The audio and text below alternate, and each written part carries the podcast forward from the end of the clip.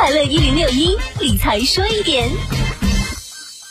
近期人民币对美元汇率处于连续升值当中，那么对于中国股市和楼市会有什么样的影响呢？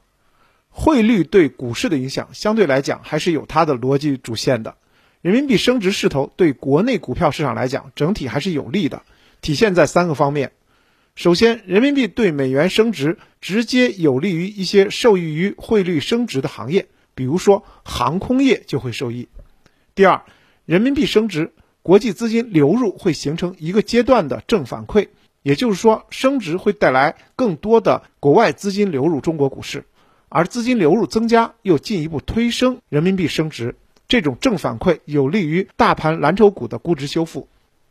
第三，在美元回落、人民币上升这样的一个大背景下，整体新兴市场会受到国际投资者青睐，中国又是新兴市场代表，所以中国股票市场整体上会受益。至于说房地产市场，专家普遍认为，人民币汇率有它的周期，房地产市场也有自己的周期。两者之间没有非常强的因果关系。理财说一点，我是程涛。